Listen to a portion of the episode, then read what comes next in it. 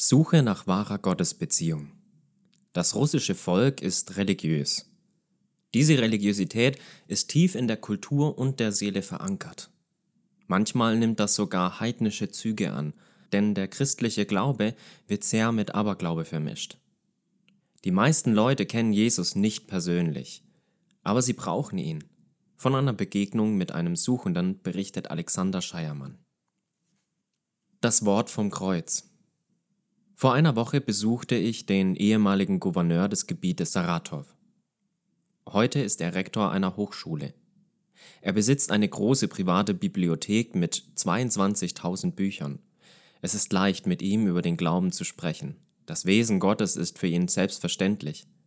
Der Tod seiner Tochter letztes Jahr hat seine Seele sehr bewegt. Heute kämpft er um das Leben seines Sohnes, bei dem auch Krebs diagnostiziert wurde. Man sieht, wie der Mann leidet, aber er rebelliert nicht gegen Gott, sondern beugt sich und sucht nach der Begegnung. Auf meine Frage, welche Aufgabe hat die Kirche heute, gab er sofort eine klare Antwort. Die Kirche soll das Wort Gottes predigen. Am Ende unseres Gespräches fragte ich, ob ich noch beten darf. Verlegen nickte er zustimmend. Nach diesem Gespräch musste ich mir sagen, ich muss öfter solche Leute besuchen denn sie wissen besser als viele Kirchenvertreter, was die Kirche zu tun hat. Das Wort vom Kreuz ist eine Gotteskraft. Paulus schreibt, wir aber predigen den gekreuzigten Christus. 1. Korinther 1, 23. In der Sowjetzeit hatten fast alle Gebetshäuser vorne an der Wand diesen Bibelspruch hängen. Damals dachte ich, warum soll gerade dieser Vers als Devise vorne sichtbar sein? Das ist doch selbstverständlich, dass man in der Gemeinde von Jesus predigt. Heute scheint mir, dass ich die Bedeutung dieses Verses besser verstehe. Warum war für die damalige verfolgte Gemeinde dieses Wort so wichtig?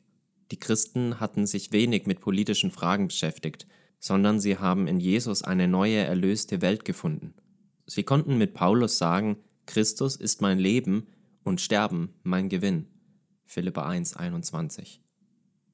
Auch heute gibt es viele Themen, worüber man in der Kirche sprechen kann, aber Paulus ruft uns zu, wir aber predigen den gekreuzigten Christus.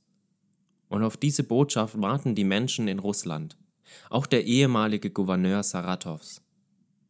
Er hat viele Bücher gelesen, aber er fand noch nicht das Glück und die Erlösung in Jesus. Der Herr gebe uns Mut und Liebe, allen Menschen von dieser Liebe Jesu zu bezeugen.